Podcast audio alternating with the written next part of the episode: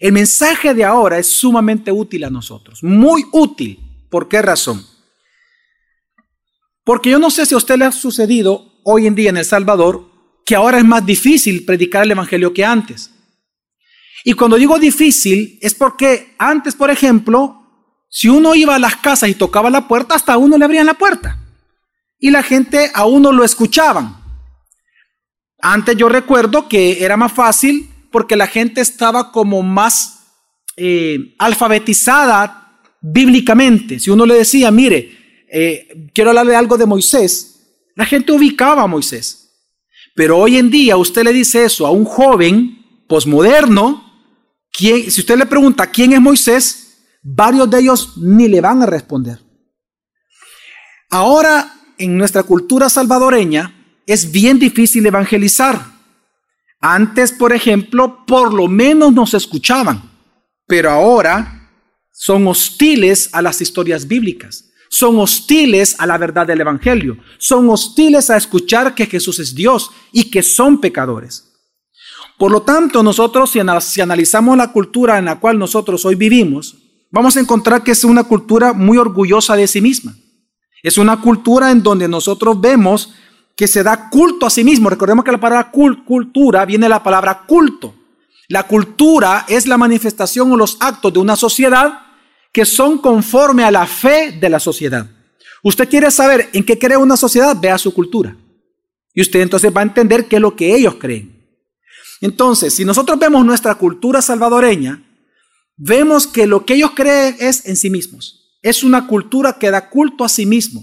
Se crean sus propias verdades y defienden sus propias verdades. Hoy en día es muy común que si usted evangeliza a alguien o quiere comenzar a evangelizar, y esta persona es, hoy es común que le digan a usted, mira, eso es lo que tú crees, pero respetame papá, porque lo que yo creo es otra cosa. ¿Sí o no, hermanos? Eso es más común ahora. Hace 20, 30 años atrás no era así en El Salvador. Ahora usted le dicen, mira, ya no siga, hombre, mira, vos seguís lo mismo, lo que tú querés. Pero yo no creo eso, así que no me impongas tus ideas. No seas intransigente. No, mira, tolera, hombre, sé más tolerante, hombre. Esas palabras son más posmodernas. Por lo tanto, hoy en día se hace más difícil predicar. Pareciera ser que las buenas nuevas de Jesucristo ya no son buenas, sino que ahora son malas y antiguas para mucha gente. Y esto hace que nosotros entonces podamos definir que la cultura salvadoreña, si yo la pudiera eh, definir en una sola palabra, de qué trata el culto salvadoreño en general, pues yo, yo definiría la cultura salvadoreña como una cultura idólatra. Es decir, idólatra de sí mismo, de sus propias ideas. Esto hace que nosotros nos preguntemos, por ejemplo, preguntas importantes. ¿Realmente podemos evangelizar a gente que es contraria totalmente y que rechaza abiertamente a Cristo?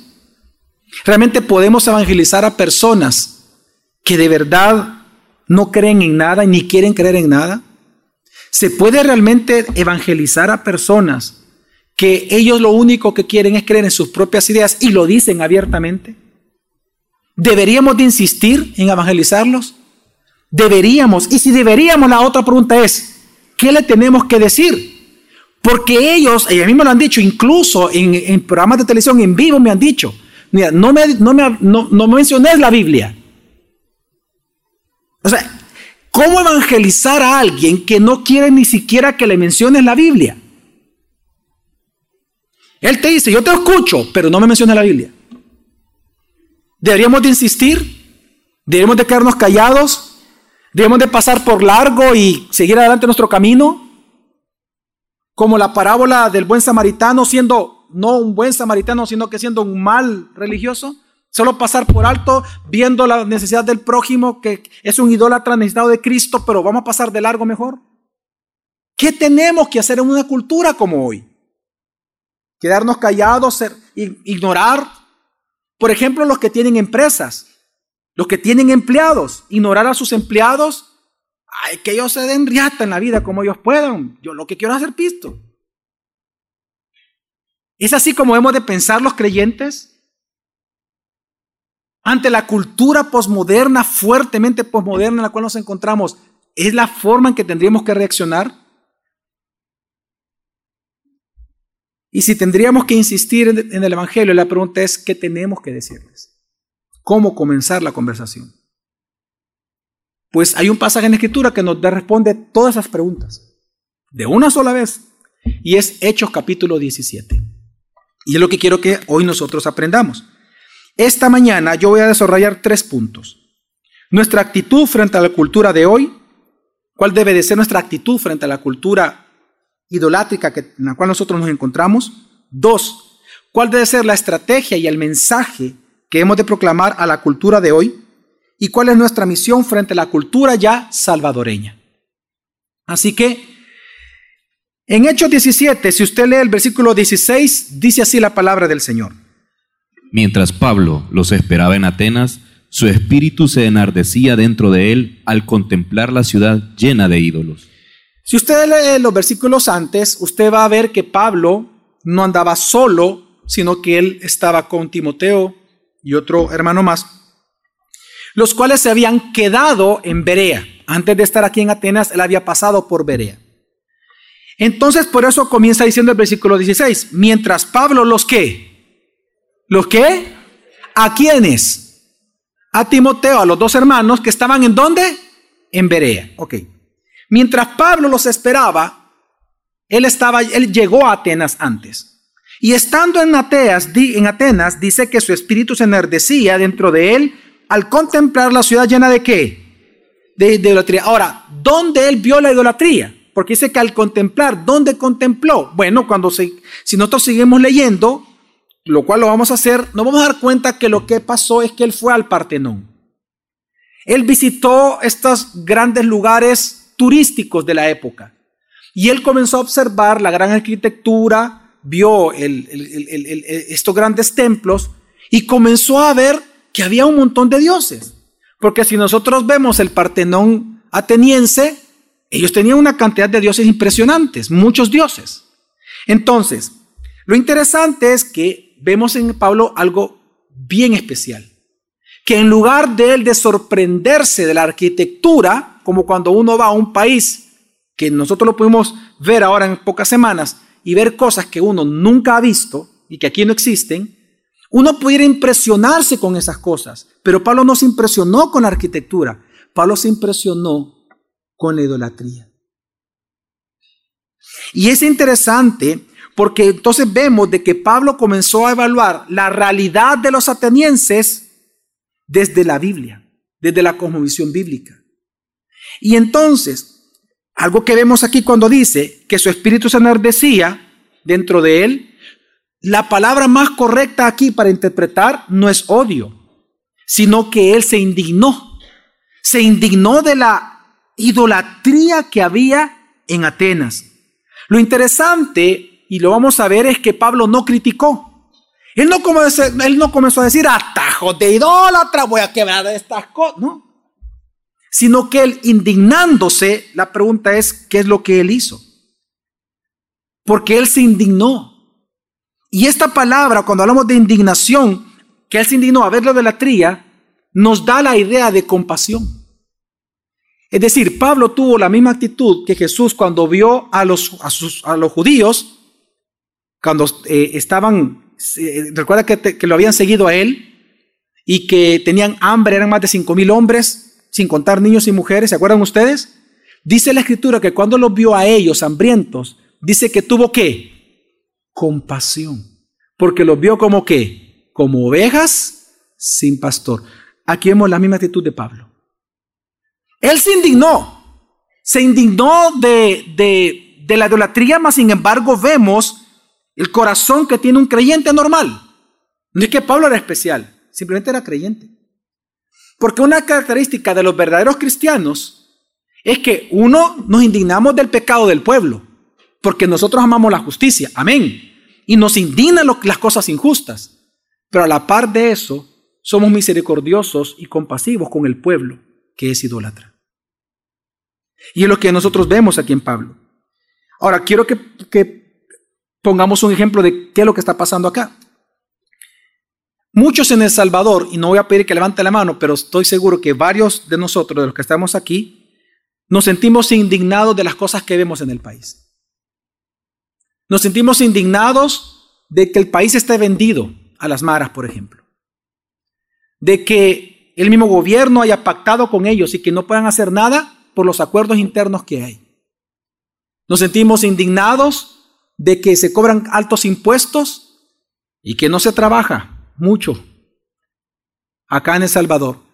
Estamos indignados de que haya una cuenta secreta para los, para los presidentes. Estamos indignados de que no se haga justicia para la clase alta, más para el que roba la gallina, a él sí se le busca hacer justicia. Estamos indignados de que el dinero no alcanza. Estamos indignados de que el salario mínimo es tan mínimo que no te alcanza. Estamos indignados que los bancos cobran altos intereses y que por eso no hay producción en el país. Estamos indignados de que no hay industrias. Mencióneme una en El Salvador, no existen. Somos un país consumista. Estamos indignados de muchas cosas. Indignados de no, puedo, de no puedo salir a la calle con los niños caminando solo a pasear. No puedes. Ahora el paseo de la gente es ir a metro. Y otros ni van a metro porque es muy peligroso ya. La gran vía es la gran salida del salvadoreño. O Netflix, en la casa. Muchos están indignados de que muchos cristianos están dormidos, idolatrando a los políticos y viéndolos como las grandes esperanzas de cambio en El Salvador. Pablo estaba indignado, se indignó, pero la gran diferencia de Pablo es que él hizo algo, no criticó. Él se indignó. Y más que criticar, él dijo, yo voy a hacer algo. La pregunta es, ¿qué fue lo que hizo Pablo? Hoy vamos a ver su estrategia y el mensaje que él predicó. Sigamos leyendo, versículo 17. ¿Qué pasó cuando él se enardeció en su corazón cuando vio la idolatría de los atenienses? Así que discutía en la sinagoga con los judíos y con los gentiles temerosos de Dios, y diariamente en la plaza con los que estuvieran presentes. También disputaban con él algunos de los filósofos epicúreos y estoicos, y algunos decían, ¿qué quiere decir este palabrero? Y otros, parece ser un predicador de divinidades extrañas porque les predicaba a Jesús y la resurrección. ¿Cómo comienza el versículo diciendo? Así que, es decir, porque Él se enardeció, porque Él se indignó, así como usted se indigna al ver las injusticias de su propia nación, Él en lugar de criticar, ¿qué hizo? Comenzó a qué? A discutir. Ahora, aquí discutir no es pelea, discutir es predicar, es enseñar, es argumentar y contraargumentar con conocimiento bíblico.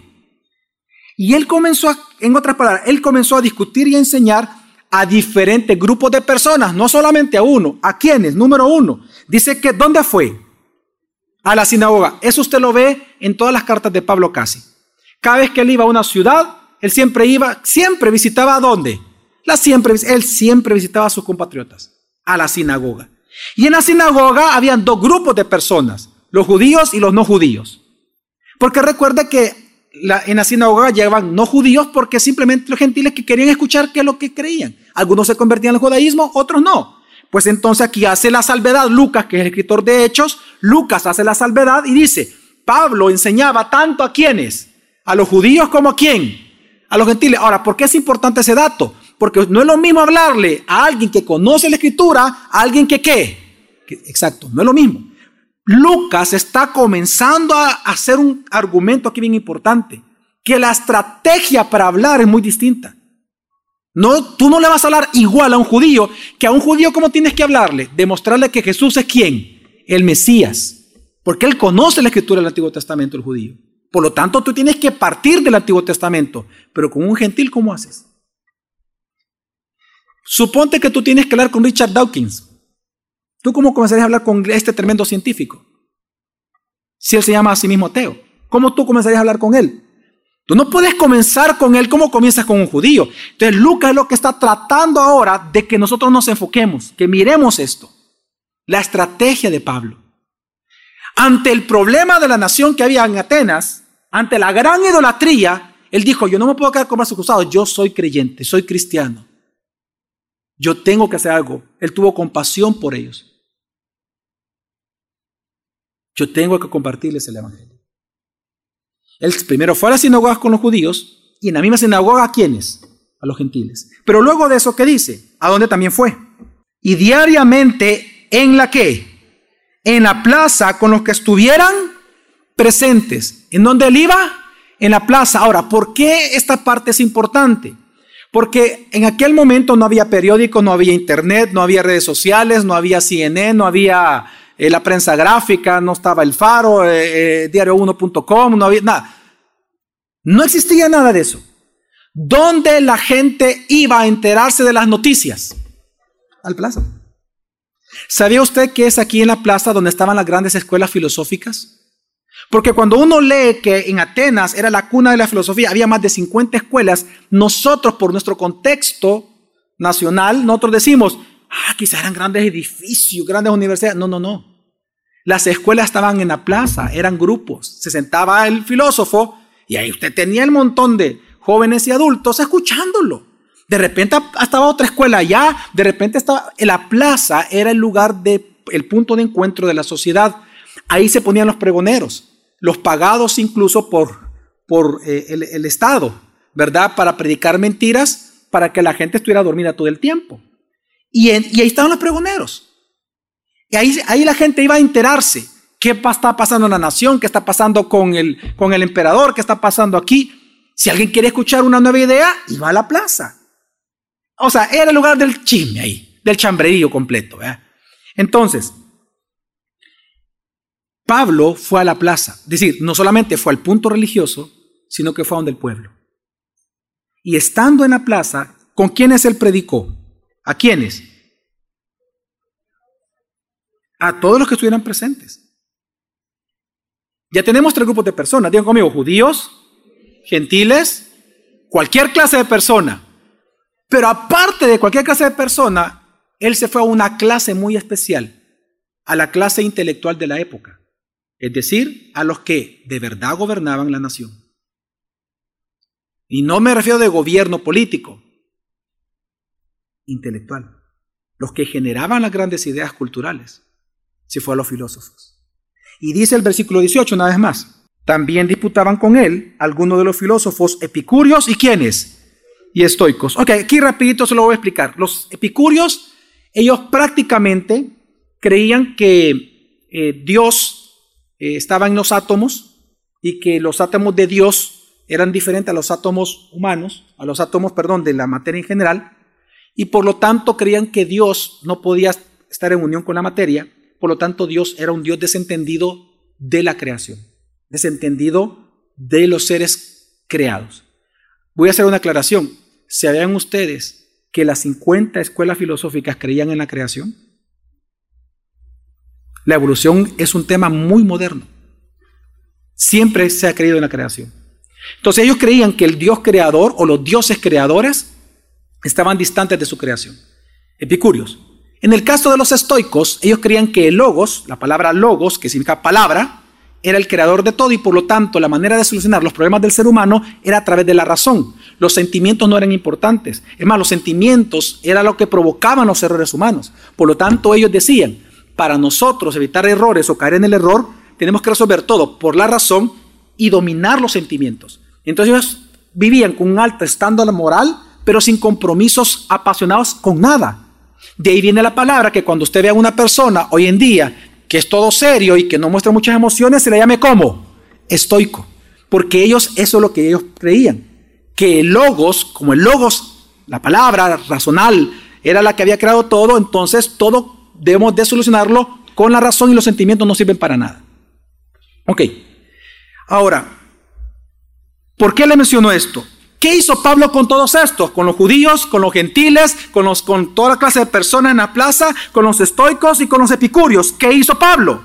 ¿Qué dice el versículo? También disputaban con él algunos de los filósofos epicúreos y estoicos y algunos decían, ¿qué quiere decir este palabrero? Y otros, parece ser un predicador de divinidades extrañas, porque les predicaba a Jesús y la... ¿Qué les estaba predicando Pablo? El Evangelio. El mensaje de Pablo para una cultura idólatra como la nuestra hoy en día es el mismo mensaje, el Evangelio. El Evangelio de Jesucristo. ¿Y sabe por qué digo esto? ¿Y sabe lo impresionante de este pasaje? Es porque nosotros pensamos que si vamos a hablar con un intelectual, o vamos a hablar con un político, o vamos a hablar con un economista, o vamos a hablar con un médico, o vamos a hablar con un artesano, con un carpintero, con alguien que maneja un bus, con un marero. Hay que predicar un mensaje diferente a cada uno, ¿no? Es un qué? Un solo mensaje. El Evangelio. La pregunta es, ¿y qué es lo que cambia con cada uno? Ah, la manera en que comienzas. El punto de partida sí va a cambiar conforme a la persona que es. Y es lo que vamos a ver aquí adelante. Ahora, lo importante es que veamos el poder del mensaje del Evangelio. Fíjese que por eso a Pablo le llamaron el palabrero. La palabra palabrero en griego se refiere a aquella ave que usted ve eh, allá afuera que anda picoteando buscando la semilla no tienen un orden, no son sistemáticos. Ellos no andan buscando una línea, ellos andan buscando lo que sea. Ok, eso significa la palabra palabrero. Es decir, comenzaron a burlarse de Pablo y de los cristianos de que ellos estaban tomando de todas las ideas y creando cosas incoherentes. En otras palabras, estaban llamando que era un qué? Loco. Entonces, lo interesante es que de esto, es que esto era normal. Es normal que los cristianos nos llamen así. ¿Por qué? Porque si usted, si usted recordará, aquí en Atenas, las filosofías o los filósofos, la, la filosofía en general, no son exclusivistas, sino que eran inclusivistas. Por ejemplo, un estoico podía estar a la par de un epicurio y decirle, yo creo esto, ok, y tú crees esto, ok, sigamos nuestro camino. No había pleitos, tranquilos.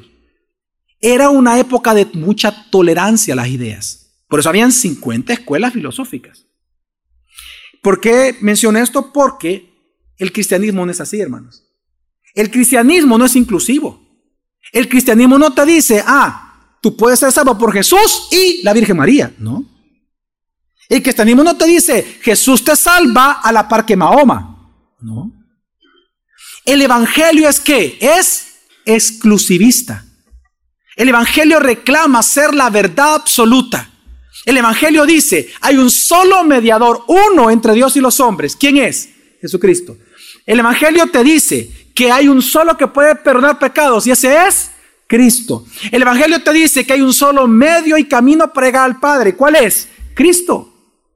El Evangelio radicalmente excluye a todas las religiones y excluye a todos los mensajes y a todos les llama que son mensajes falsos. Mientras que las filosofías no. No, yo creo esto, yo creo esto, respetémonos, seamos tolerantes, no hay problema, sigamos viviendo. Por eso es que era normal que los cristianos en aquella época le llamaban fanáticos, locos, pero también sabe cómo le llamaban, que gente que odiaba a estas minorías. Mire, ¿usted cree que hoy es diferente en nuestro país a lo que estaba pasando Pablo, a lo que estaba viendo Pablo? ¿Cómo nos llaman a nosotros el lobby gay? ¿Cómo nos llaman a nosotros? ¿Intolerantes? ¿Cómo? Discriminadores. A mí me han dicho que nosotros los cristianos odiamos a los gays. Levante la mano el que odia a los gays. Y si levanta la mano le aseguro que usted no es cristiano. Los cristianos no odiamos. Entendemos que ellos viven en pecado y que necesitan del Evangelio. Pero ¿por qué ellos mencionan que los odiamos? Porque la filosofía de ellos es que es inclusivista o exclusivista. Inclusivista. Vengan y entran la el movimiento feminista, etcétera, etcétera. Las minorías en El Salvador nos están acusando a los cristianos de ser personas que los odiamos, de ser intransigentes. Nos llaman fanáticos, nos llaman fundamentalistas, nos llaman retrógadas, que nos oponemos al progreso. Pablo estaba viendo lo mismo. La gran pregunta es, ¿cómo se les habla a esas personas? Con el Evangelio. Y yo le voy a hacer una pregunta a usted. ¿Qué hace usted hoy frente a esta cultura de desprecio al cristiano? ¿Usted se queda callado ante ellos? Ante lo que está haciendo el Gay, ¿usted se va a quedar realmente callado? A estas propuestas que ya se están haciendo de que ya se pongan en, eh, se, se emitan leyes en la asamblea de que se permite y se legalice completamente el aborto, ¿usted se va a quedar callado como cristiano? Miren hermanos, yo les explicaré algo. Si algo nos enseña este pasaje, es que los cristianos tenemos que ser protestantes. ¿Sabe qué significa la palabra protestante? Que nosotros testificamos en pro del Evangelio. Que nosotros hablamos lo que la Biblia habla. Y vamos a defender lo que la Biblia defiende. Amén. Pero ¿cómo lo hacemos? Hablando. No con armas, hablando. Argumentando y contraargumentando. Con conocimiento bíblico. Es lo que nos está enseñando el pasaje. Lo que estaba viviendo Pablo no es nada diferente a lo que nosotros vimos en El Salvador. Solo que en aquel momento tenían otro nombre. Hoy tienen otro nombre, pero son las mismas filosofías. Y esto es importante porque ¿qué hace usted? ¿Acaso usted ve eh, eh, eh, a, a las feministas y usted pasa de largo y no hace nada? Yo le pido que por favor recuerde la parábola del buen samaritano. Todos pasaban de largo y la gente malinterpreta esa parábola porque cuando uno lee esa parábola, por el ejemplo que puso Jesús, nosotros pensamos que ahí Jesús se refiere solamente a los pobres. No, ¿sabe quién es su prójimo? ¿Sabe quién es su prójimo que necesita el Evangelio? Aquel que ahorita está en la cárcel como aquel que no está en la cárcel. El pobre, así como también la clase rica del país. El político, como el que no es político. Ambos necesitan de Cristo, hermanos. Y esos son nuestro prójimo. El lobby gay es nuestro prójimo. Las feministas son nuestro prójimo. La pregunta que lo estoy haciendo usted, mientras usted va caminando hacia Cristo y usted ve a ellos tirados en las calles, que ellos no saben que están mal, usted sí lo sabe, ellos no. Y si usted ve que están en la calle, ¿usted qué va a hacer? ¿Qué está haciendo hoy en día? ¿Solo criticando? Hablando con sus cheros y con sus cheras. Mira qué fregada está la situación del país. Mira que no sé qué es lo que está sucediendo o usted va a hacer algo. ¿Va a tomar la actitud de los judíos que pasaron ahí en esa parábola? Gracias Señor porque no soy como ellos. Aleluya, gloria a Dios, yo estoy en la verdad. ¿O va a ser como el buen samaritano? Que vas a entender que estos, que todos los gays, que todas las feministas, etcétera, etcétera, es tu prójimo, hombre. Es tu prójimo. Y Dios, ¿sabes qué te manda? A que los evangelices, hombre. A que tengas compasión de ellos.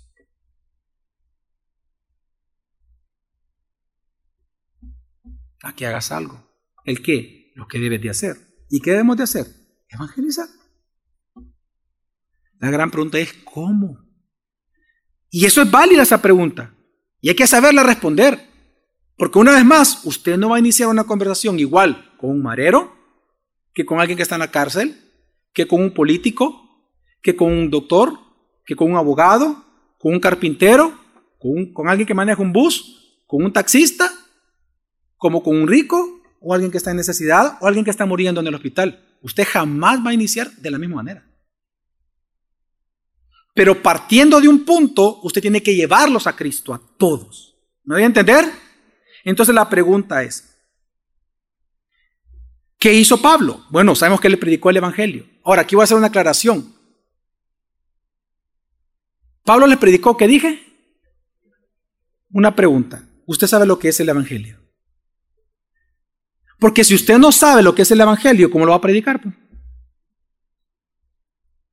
¿Qué es el Evangelio? Las buenas nuevas, pastor. No, usted me está definiendo etimológicamente la palabra Evangelio, pero no me está predicando el Evangelio. ¿Qué es el Evangelio? Eh, eh, que levante la mano la gente, pastor. No, ese no es el Evangelio. ¿Sabe qué es el Evangelio? Aquí lo dice. Lucas lo dejó escrito. ¿Qué le estaba predicando Pablo? ¿Qué dice el versículo?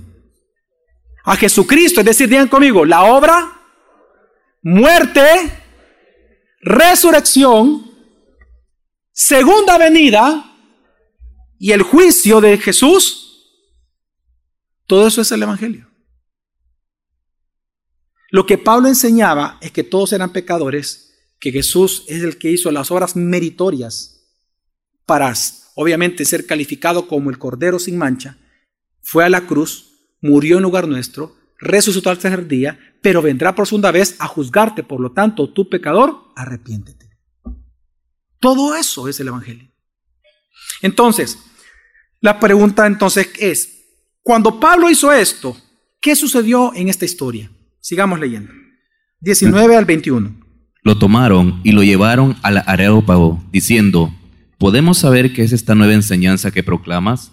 Porque te oímos decir cosas extrañas. Por tanto, queremos saber qué significan, pues todos los atenienses y los extranjeros de visita allí no pasaban el tiempo en otra cosa, sino en decir o en oír algo nuevo. Ok, si uno sigue leyendo, y vamos a leerlo, el discurso que dio Pablo, que escribe Lucas, no nos tardamos ni un minuto en leerlo.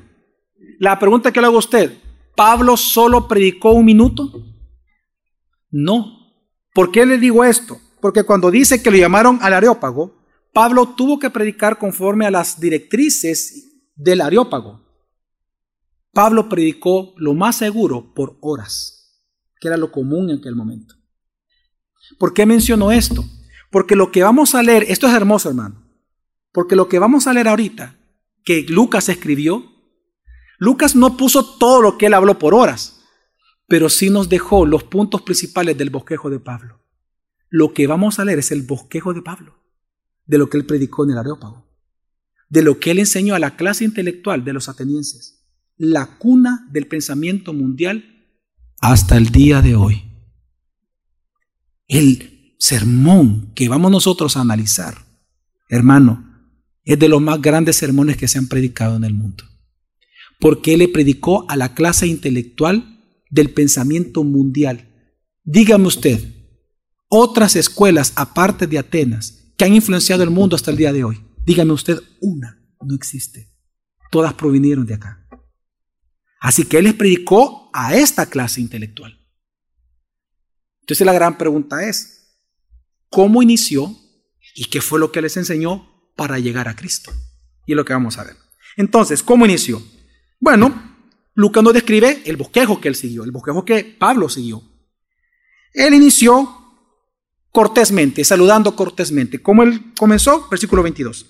Entonces Pablo, poniéndose en pie en medio del areópago, dijo, varones atenienses, percibo que sois muy religiosos en todo sentido. Amén. Pueden haber dicho, no, claro, no dijeron amén, pero... Eh. Amén. Sí, eran religiosos.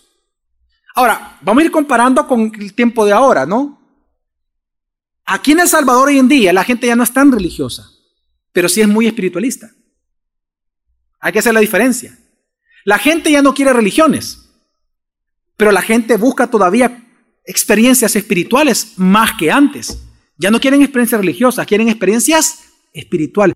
Hoy en día las personas en El Salvador ya no son tan religiosas, pero sí vemos que son que muy espirituales.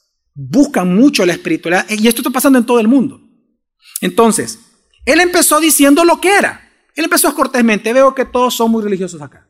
Ok, correcto, sigamos. ¿Qué fue lo segundo que él hizo? Bueno, una vez él inició con cortesía, automáticamente pasó a condenar la idolatría de todos ellos. Dice, porque mientras pasaba y observaba los objetos de vuestra adoración, hallé también un altar con esta inscripción, al Dios desconocido, pues lo que vosotros adoráis sin conocer, eso os anuncio yo. Y él comienza a condenar la idolatría. ¿Por qué digo eso? Porque él dice, porque mientras pasaba y observaba los qué, los qué, objetos de qué, esa palabra es ídolo. En otras palabras, él es que le estaba diciendo a todos ellos que eran qué? Idólatras, claro. Él empezó cortésmente. Él empezó con amor. Pero la verdad se habla con qué? Con amor. Pero hay que hablar la verdad. Y él habló, comenzó a hablar la verdad. Yo veo que ustedes son religiosos. Pero también, y, lo digo porque me he dado cuenta que ustedes son idólatras. Y les dijo que eran pecadores. Y comenzó a decírselos. Él comenzó a predicarles de que ellos eran idólatras. Y luego dice, y observaba los objetos de vuestra adoración. Y hallé también un altar con esta inscripción, al Dios que desconocido. Y él tomando este, porque era un altar que hasta el día de hoy se encuentra, es un altar que no tiene ningún figura encima, simplemente es un altar, era para Por si usted de repente se le olvidó adorar a algo, a alguien, y usted dice, bueno, quiero ser un buen religioso, así que un Dios desconocido, y ahí metemos en cuchumbo a todos. Aquel que, por cierto está llorando porque nadie lo reconoce. Ok. Porque recuerdo que ellos le tenían miedo a los dioses. Era un dando y dando. Ellos creían en la retribución. Si tú le dabas al Dios, le mantenías tranquilo, Él te bendecía. Pero si tú no le dabas nada, Él te maldecía. Entonces, viene Él y dice, pues lo que vosotros adoráis sin conocer, eso os qué? Os anuncio hoy. Ok, esto es importante. Pablo observó que este altar al Dios desconocido era un testimonio para él, era un testimonio y confesión de lo que ellos ignoraban. ¿Y qué es lo que ellos ignoraban? Todo acerca del Dios verdadero. Entonces, cuando él dice, esto que vosotros adoráis sin conocer, eso os anuncio hoy. Es decir, Pablo dice, y aquí presta atención que este es el punto central de todo el texto, lo que estoy diciendo ahorita. El punto central es este. Pablo, él iba a presentarles al Dios verdadero, pero no para que este Dios verdadero fuera puesto como uno más entre todo el Partenón, sino que él iba a presentarles al verdadero Dios, al cual ellos completamente qué? Desconocían. Y aquí viene el punto. En eso vemos la gracia y el amor de Pablo. ¿En qué? Le voy a poner un ejemplo. ¿Qué pasa si usted, por lo que yo estoy hablando, alguien me está escuchando ahorita en el canal, y resulta que ellos son parte del movimiento LGTBI en El Salvador? ¿Qué pasa si al salir nosotros de aquí del culto, allá afuera hay dos hombres, tres hombres besándose y lo hacen intensamente para que nosotros los veamos y comienzan a desnudarse? ¿Usted qué haría? Usted tiene muchas opciones. Ver eso, esa escena de muchas formas.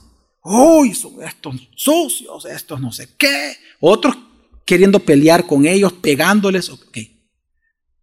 Lo que Pablo nos está enseñando es lo siguiente, que cuando alguien es cristiano y tiene la cosmovisión bíblica bien clara aquí, eso, ese altar que se pone, que demuestra la idolatría de ellos, a mí me está diciendo algo, lo que ellos desconocen de Dios y que necesitan conocer. No sé si me deben entender. Cuando usted escucha a una persona que es mal hablada y que anda juzgando a todo mundo, y que él nunca es culpable o ella, sino que todo el mundo tiene la culpa de todo. La gente dice, ay, no, yo, no, me gusta hablar con él porque ay, que cae mal. Yo. Eso, te, o sea, el que tiene la conmoción bíblica, el que es cristiano, esa, esa actitud nos llama la atención y nos tiene que hacer preguntarnos, ¿qué es lo que esta persona desconoce de Dios que hace que viva así? Y a partir de ese punto, es que nosotros vamos a predicar el Evangelio. ¿Cómo? Respondiendo lo que ellos desconocen de quién? De Dios. Y aquí Pablo hace algo espectacular. Pablo comienza a enseñarles lo que sus propios ídolos le decían a él que ellos desconocían de Dios. Impresionante. Él lo que, lo que está diciendo es que él comenzó a enseñarles lo que ellos desconocían. Él no les enseñó lo que ellos ya conocían. Porque los atenienses lo más seguro que ellos no sabían de Abraham, lo más segurito, de Abraham, de Moisés. No, muchos detalles de ellos no los conocían ni les interesaba. Entonces aquello que ellos desconocían, de lo cual dudaban, que los hacían idólatras, de eso Pablo comenzó a responder sus preguntas. La pregunta es, ¿qué hace usted con la duda de los demás? ¿Qué hace usted con la idolatría o las dudas que tienen los, los del LGTBI, las feministas? Los empleados rebeldes que usted tiene en su empresa. Los hijos rebeldes que están en su casa. ¿Qué hace usted?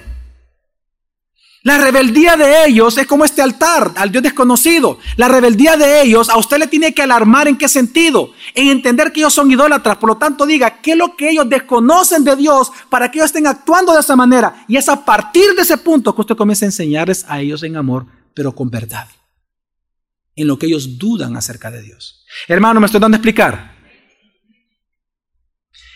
Y es que la idolatría de una persona demuestra lo que esa persona desconoce de Dios. Y eso es entonces lo que tenemos que enseñarle, el qué, lo que desconocen acerca de Dios. Los cristianos estamos para responder esas preguntas. Supóngase que su jefe tiene una, usted tiene una semana de verlo, pero, uy, mira, a mí no me toqué, vea. Y está, pero peor que nunca. Pregúntese, ¿qué él desconoce de Dios para que él esté completamente desesperado? Vaya y comience a conversar acerca de lo que él desconoce de Dios. No le hable de lo que él ya conoce, hable de lo que él no conoce y por lo cual está sumido en la desesperación. ¿Esto dando a hermanos? Entonces la pregunta es, ¿qué fue lo que Pablo les enseñó? Y hoy vamos a ver el bosquejo como tal. ¿Qué fue lo que Pablo realmente le enseñó a los atenienses? Que ellos desconocían de Dios. Número uno, que Dios es creador. Dice versículo 24. El Dios que hizo el mundo y todo lo que en él hay, puesto que es Señor del cielo y de la tierra, no mora en templos hechos por manos de hombres. Primero les comenzó a decir que Dios es el creador que Él es hacedor de todos y por lo tanto el Señor de todos los atenienses y el Señor de todas las cosas es uno solo, Dios creador. Y lo segundo que enseñó es lo siguiente, que Él no mora en templos. ¿Qué significa eso? Recordemos que los dioses griegos, ¿dónde moraban? En templos. Los, los dioses griegos eran regionalistas. Los griegos pensaban que ellos domesticaban a sus dioses. Eran dioses domésticos. Entonces, lo primero que enseña Pablo es lo que ellos desconocían de Dios. ¿Y que desconocían? Que hay un creador, uno solo, que es Señor, porque, porque si es el creador es el dueño. Y por ser dueño es Señor. Y segundo, que Él no es como esos dioses, que Él no es regionalista, que nadie lo puede contener, que nada lo puede contener, que nadie lo puede domesticar. En otras palabras, que Él es Señor. Y que por lo tanto todos deben de estar sometidos a Él y todos deben de depender de Él, porque Él es el creador. ¿Me doy a entender? Así que lo primero que le enseña es que Él es creador y por lo tanto Señor de ellos. Número dos, les enseña que Dios es autosuficiente. Versículo 25. Ni es servido por manos humanas, como si necesitara de algo, puesto que Él da a todos vida y aliento y todas las cosas. En otras palabras, que Él no depende de nada ni de nadie. Es decir, no hay nada atenienses que tú le puedas dar a Dios que Él necesite y que Él no pueda fabricar por sí mismo, porque Él es el Todopoderoso. Ahora, ¿por qué Pablo le dijo eso? Ah, porque recuerdo una cosa. La idolatría tiene un punto en común. Cualquier idólatra, cualquier persona que practica idolatría tiene un punto común. Que siempre que se fabrica un ídolo falso, tú crees en la retribución con ese ídolo falso. Tú siempre asumes que tú tienes que darle algo a ese ídolo para que ese ídolo te dé cosas buenas. Porque si tú no le das nada al ídolo, él te va a dar cosas que malas. Te va a maldecir. Entonces, ¿qué está diciéndole Pablo? Pablo no solamente les dice que él es el creador y dueño, sino que les comienza a decir lo siguiente, que él es autosuficiente, que Dios es tan feliz consigo mismo Dios es tan satisfecho consigo mismo que Él no necesita nada de ti. Dios no necesita de tu diezmo. Dios no necesita de tu ofrenda. Dios no necesita de tu servicio. Dios no necesita de tus hijos. Dios no necesita de tu empresa. Dios no necesita nada de ti. Dios no necesita tu vida. Dios no necesita tu adoración. Él es autosuficiente. Él es feliz consigo mismo. Él es Dios. Pero eres tú el que necesita diezmar, ofrendar, adorar, servir, orar, poner tu empresa, tu salario, tus hijos, tu vida al servicio de Dios. Eres tú el que lo necesita, no Dios. Y él comienza a enseñar eso. Porque ellos creían que a los dioses había que qué? Que satisfacerlos, si no te daban matacán. Y dice, en otras palabras, Él le comenzó a enseñar que si Dios te daba algo, no es porque tú lo merezcas, no es porque tú le hayas dado algo a Dios que le ha dicho, ay, gracias Javier por darme esto que yo mismo no me podía dar. Gracias, me sentía tan solito que por eso te crees, Javiercito, lindo. No. Si Él me da algo a mí es por pura gracia, no porque lo merezca. Entonces, les enseñó de que Dios es autosuficiente. Porque tiene que entender usted algo, la idolatría surge cuando usted no reconoce a Dios como creador, ni usted se ve como criatura. Porque el que se ve como criatura sabe que depende de su qué, de su creador, para cualquier cosa. Por eso Génesis 1 es atacado y por eso nosotros traemos a respuestas en Génesis todos los años. Porque si usted quita Génesis 1 al 11, o, usted piensa que es un mito o una historia y no fue algo real, usted ya no va a querer rendirle cuentas a un Dios porque para usted ese Dios ya es falso. Porque solo fue un mito al inicio. ¿Qué es lo que piensan los liberales eso? Por eso es que cada uno vive según lo que quiere, que es lo que los atenienses vivían. Sigamos. Tercero, ¿qué, ¿qué, fue lo que Pablo les enseñó? La soberanía de Dios. Versículo 26. Y de uno hizo todas las naciones del mundo para que habitaran sobre toda la faz de la tierra, habiendo determinado sus tiempos, señalados y los límites de su habitación. En otras palabras, Dios señaló los tiempos de todo, es decir, que Dios es soberano, desde una nación, hablando de Abraham, y perdón, y, pensamos que se puede estar refiriendo a antes de Babel, que de, de, uno hizo todo, todas las demás naciones surgieron. En otras palabras, él, está, él comenzó a hablar de que Dios es soberano. Y dice, y habiendo determinado sus tiempos señalados de vida y los límites de su habitación. O sea que él está hablando que Dios es soberano. Pero la pregunta es, ¿para qué Dios, para qué Pablo les habló de que él era Dios soberano, después de hablar de Dios creador y autosuficiente? Para venirles a hablar ahora, hoy sí, les va a hablar del pecado del hombre. ¿Qué fue lo que después Pablo les enseñó? acerca del pecado del hombre y la gran bondad de Dios. Sigamos leyendo. Una vez más, voy a, voy a, terminar de leer el versículo porque se une con el siguiente. Dice, habiendo determinado sus tiempos señalados y los límites de su habitación. ¿Para qué? Versículo 27. Para que buscaran a Dios. Ahí está, ¿para que qué? Y Pablo comienza a enseñarles de que Dios es bueno. Que a pesar de que ellos son pecadores, Dios puso en el mundo testigos, testimonio de que Dios existe para que lo busquen a Él. Y eso es por pura misericordia. Vamos a leer el versículo completo, 27. Dice, para que buscaran a Dios, si de alguna manera, palpando, le hallen, aunque no está lejos de ninguno de nosotros. ¿Por qué? Porque en Él vivimos, nos movemos y existimos, así como algunos de vuestros mismos poetas han dicho, porque también nosotros somos linaje suyo. Mire, Pablo comenzó a enseñarle de que Dios es tan bueno que él dejó evidencias y testimonio para que la gente lo busque a él. Pero ¿por qué Pablo? Ahora, leamos entre, entre las letras. ¿Por qué Pablo les estaba enseñando esto? Porque Pablo les está diciendo en su cara que son qué? Que son qué? Idólatras, que son pecadores. Imagínate, hermano, si yo le digo a usted, mire, usted necesita Cristo, ¿qué le estoy diciendo ya? Pecador. Pablo, ¿qué le está diciendo? que Dios ha dejado evidencia en el mundo para que la gente que lo busque. En otras palabras, en otras palabras están diciendo, ustedes están qué? Perdidos todos. Ustedes están perdidos. Son pecadores. La gran pregunta es, Pablo, es como que alguien levantara la mano y los atenienses, vea, Pablo, ok, nos está acusando de pecadores, pero ¿de qué nos acusa? Pues de qué pecado. Y ahí se los dice, versículo 29. Siendo pues linaje de Dios, no debemos pensar que la naturaleza divina sea semejante a oro, plata o piedra, esculpidos por el arte y el pensamiento humano. ¿A qué se estaba refiriendo Pablo?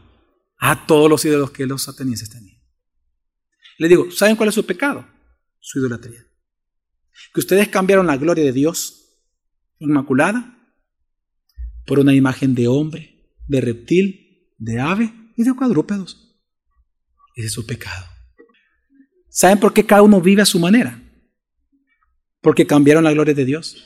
Dios para ti ya no es santo, por lo tanto ya no hay que rendirle cuentas. Para ti Dios es como tú. Tú lo fabricaste a tu imagen. Es buena onda. Él sabe, él sabe que cómo te cuesta vivir. Él sabe lo que a ti te cuesta obedecerle.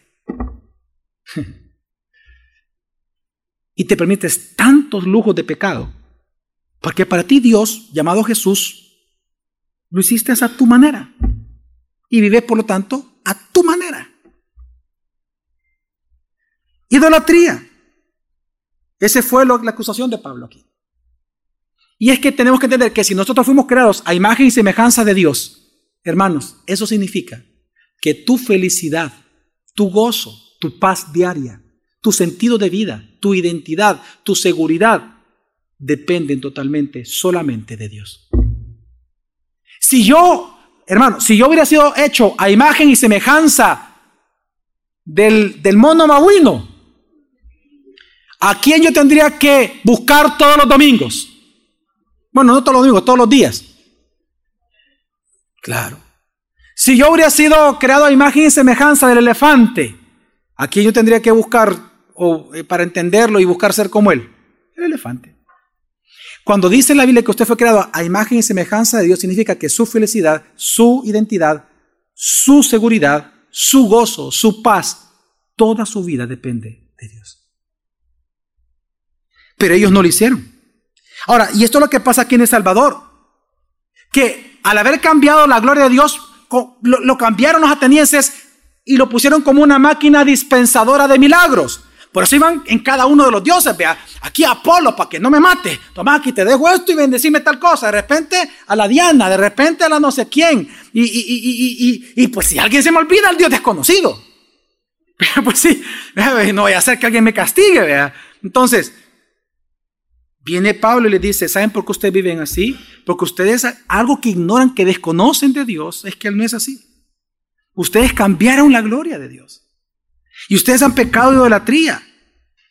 Y ahora lo ven como un Dios dispensador de milagros, como una máquina, una monedita, te doy dos dólares y me vas a dar un carro. Dígame si, lo, si no es lo que pasa aquí en El Salvador, hermano.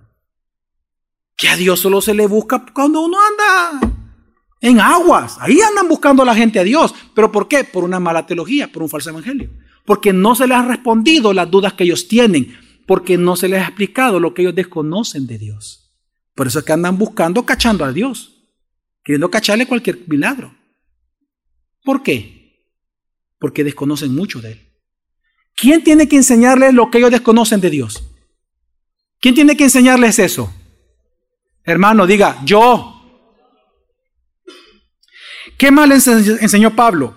La salvación de Dios por medio de Cristo Jesús. Ya una vez les dijo que eran pecadores y que, era, y que el pecado era la idolatría, les dice acerca de Cristo. Versículo 30 al 33 dice. Por tanto, habiendo pasado por alto los tiempos de ignorancia, Dios declara ahora a todos los hombres, en todas partes, que se arrepientan, porque Él ha establecido un día en el cual juzgará al mundo en justicia, por medio de un hombre a quien ha designado habiendo presentado pruebas a todos los hombres al resucitarle de entre los muertos. Le predica, fíjese bien. Vea usted el orden del Evangelio. Él empezó hablando de lo que ellos desconocían.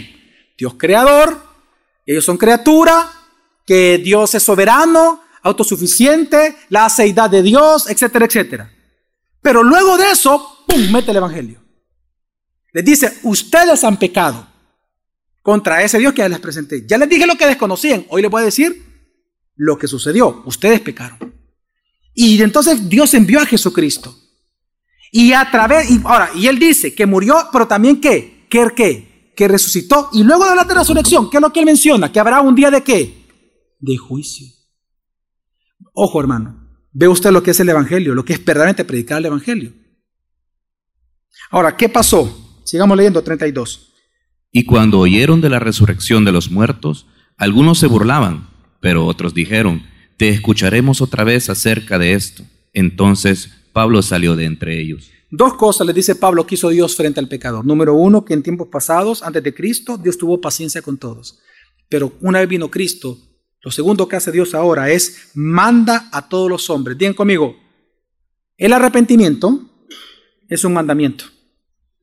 Dios manda a todos los hombres. ¿A que qué? A que se arrepientan. Y predicó arrepentimiento que es parte del Evangelio. Y él comenzó a predicar esto. Ahora, ¿por qué Pablo les dijo que tenían que arrepentirse a los atenienses, a los grandes intelectuales? ¿Por qué? Porque luego dice, porque habrá un día de qué? De juicio. Por lo tanto, arrepiéntete tú, pecador. Entonces, hermano, ahora quiero, quiero aclarar algo. ¿Ve usted la diferencia entre el verdadero evangelio y un falso evangelio? Porque hoy en día, un falso evangelio es Mira, eh, recibe a Cristo, mira, recibe a Cristo. Él quiere darte una vida abundante.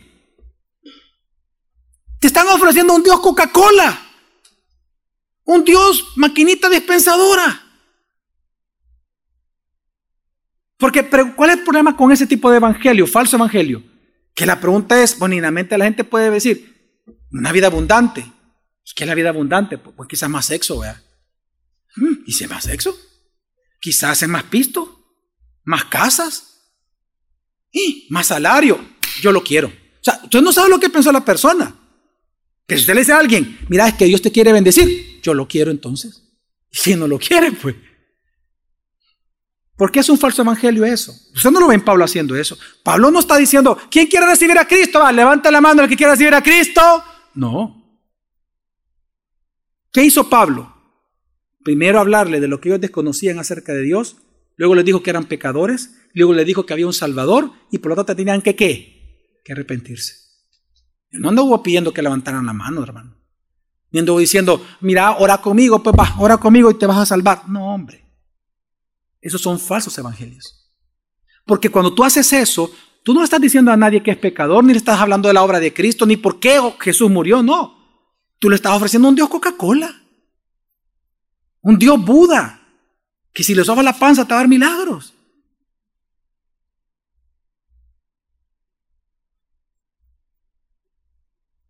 Hermanos, Pablo hizo eso.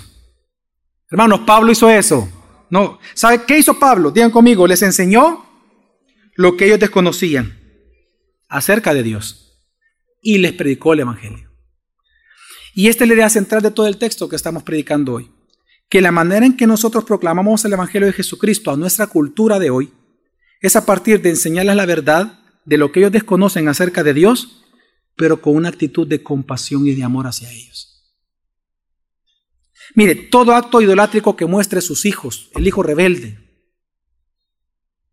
la hija rebelde que usted tiene, ese acto idolátrico que muestra su jefe, el vecino, entienda, le está dando una alerta a usted de lo que estas personas desconocen de Dios. Hermano, sea como el buen samaritano, deténgase en su caminar y enséñele a ellos lo que ellos desconocen acerca del Dios verdadero.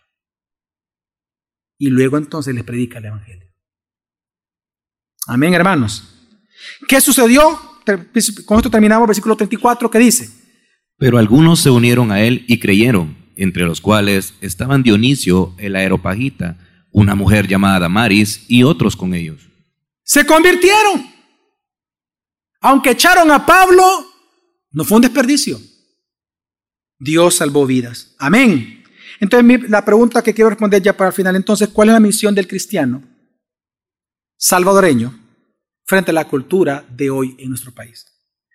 Tres cosas quiero decirles rápidamente, tres consejos, hermanos. Número uno, predique el Evangelio, hermano. Predique el verdadero Evangelio a sus amigos, a sus amigas, a sus hijos, a sus empleados. Sea intencional. Mire, mire, vean todos para acá por un momento.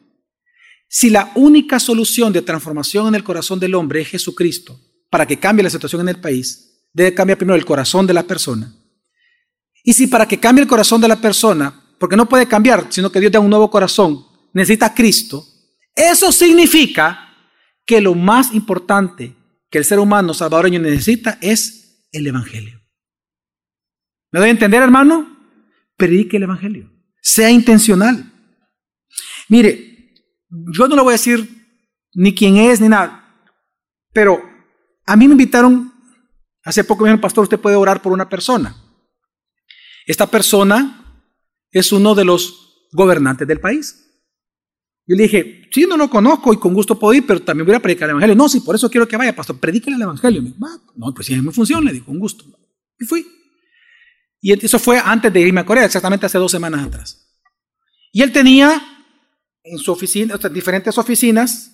Aquí estaba un, una gente que venía de Japón, una comisión, estaba otra comisión esperándolo de no sé qué, otra comisión aquí y así. Y solo atendía 15 minutos cada uno. Pasaba la siguiente, así. Y se iban y pasaban los demás. Solo 15 minutos tiene usted para hablar con él, me dijeron. Ok, no hay problema. Entonces, nos sentamos y la persona que me, había invitado estaba ahí y la persona le dice, quédate con nosotros. No, no, no, quédense solo. Y le dijo a, los asistentes que estaban ahí, por favor salgan todos, quiero que ellos dos estén aquí. Entonces nos sentamos.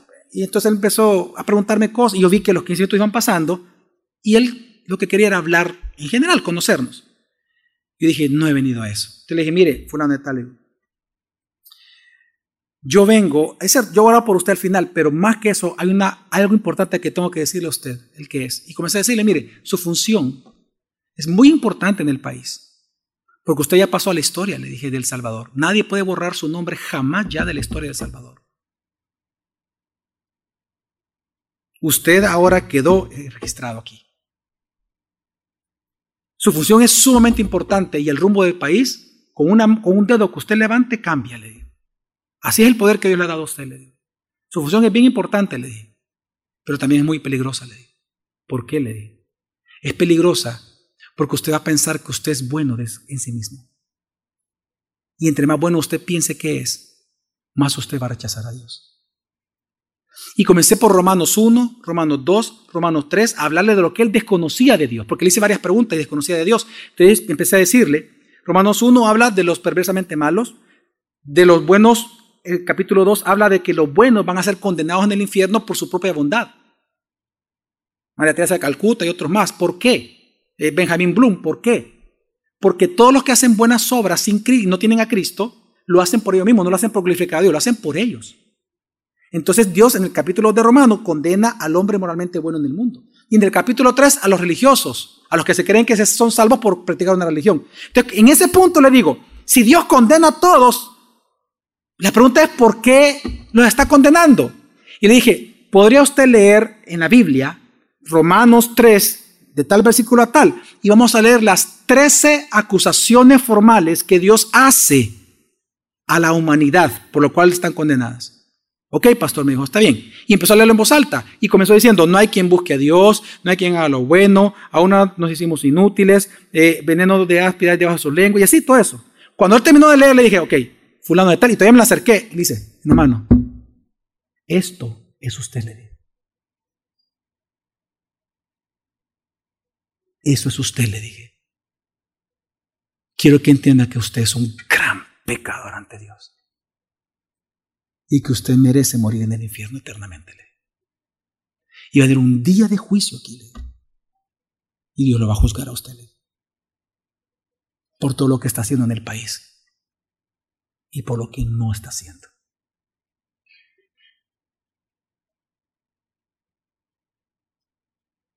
Y le dije, entonces, ¿qué tiene que hacer usted? Usted necesita a Cristo. Cree que Jesús es el Cristo y pedirle perdón a Él por sus pecados. Y entonces luego lo llevé entonces a Mateo y empecé a hablarle de Jesucristo. Y, le, todavía le respondí la pregunta, pero ¿por qué a Cristo? Usted me puede decir, ¿por qué? ¿Y por qué no la Virgen? ¿Por qué no Buda? ¿Y por qué no Mahoma? ¿Por qué Jesús? ¿Por qué Él es Dios Salvador? Le dije. Y lo llevé al Antiguo Testamento. Y del Antiguo Testamento nos fuimos luego hasta Efesios. Efesios 1. Y ya estando en Efesios 1, yo le dije, Usted necesita a Jesús. Ahora, ¿por qué le cuento esto? Porque él me dijo, para vergüenza mía y para, de verdad, para vergüenza, él me dijo lo siguiente, después de todo eso, él vio la hora. ¿Sabe cuánto tiempo había pasado? Una hora, quince minutos. Y solo quince minutos me habían dado. Y él me dice, mire, pastor, aquí vienen pastores todas las semanas. Aquí en mi oficina. Yo los recibo a todos. Todos vienen a orar por mí. Todos. Mire, todos dicen, quiero orar por usted. Todos, vaya, pues oren. Pues, pues". Y mire, todos oran. En los años que yo llevo estando en esta posición que Dios me dio, nunca ningún pastor jamás me ha dicho que yo era un pecador. Y nunca jamás en mi vida alguien me ha hablado en mi cara como usted me habló. Gracias, pastor, me dijo. Míreme, yo soy pecador, me dijo. Yo lo sé. Yo necesito a Jesús. Y yo le dije a él al final, Usted necesita estudiar la Biblia, estúdiela. Y él me hizo la siguiente pregunta, que a mí me dejó, eso sí me dejó bien helado, me dice, pero ¿y cómo la puedo estudiar si no hay quien me la enseñe? Me dijo,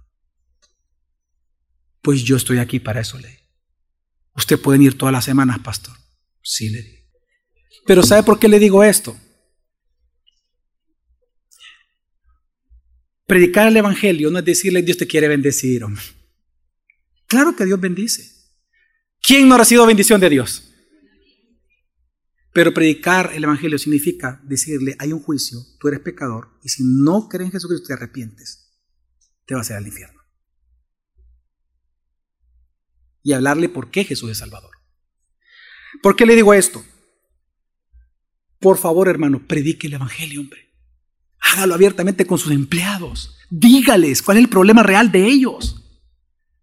¿Para qué cree usted que Dios le ha dado gente debajo suyo? Bendito Dios. ¿Para qué Dios le dio hijos? Predíqueles. En vez de darle mil dólares de mensualidad y mandarlos a Europa y a China y a no sé dónde, predíqueles.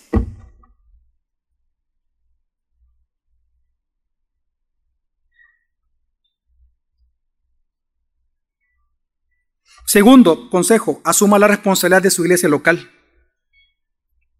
Si la única solución en el país es el Evangelio, entonces asuma la responsabilidad de su iglesia local como miembro. Participe de lo que la iglesia le pida participar, apoya a su iglesia en las cosas que hacemos, en los congresos, en las capacitaciones que le damos a usted y en tercer lugar, sosténgala financieramente porque se predica el Evangelio. Amén. Y en tercer lugar, enseñe de alguna manera el Evangelio a sus empleados, compañeros de trabajo, jefes, etc. Aquí ya para eso, nosotros los pastores, las autoridades de la iglesia, estamos para servirle. En eso sí le podemos ayudar también fuertemente. ¿Cómo evangelizar a todos los empleados de su empresa, por ejemplo? Se puede hacer perfectamente. Yo conozco empresarios cristianos que en lugar de tener un centro de consejería, un psicólogo, tienen un pastor por horas en un centro de consejería para que todos los empleados puedan ir, los que están mal, etc. O sea, hay muchas formas de evangelizarlos. Por favor, asuma su responsabilidad delante de la cultura posmoderna con la que nos encontramos. Predique el Evangelio. Amén. Vamos a orar.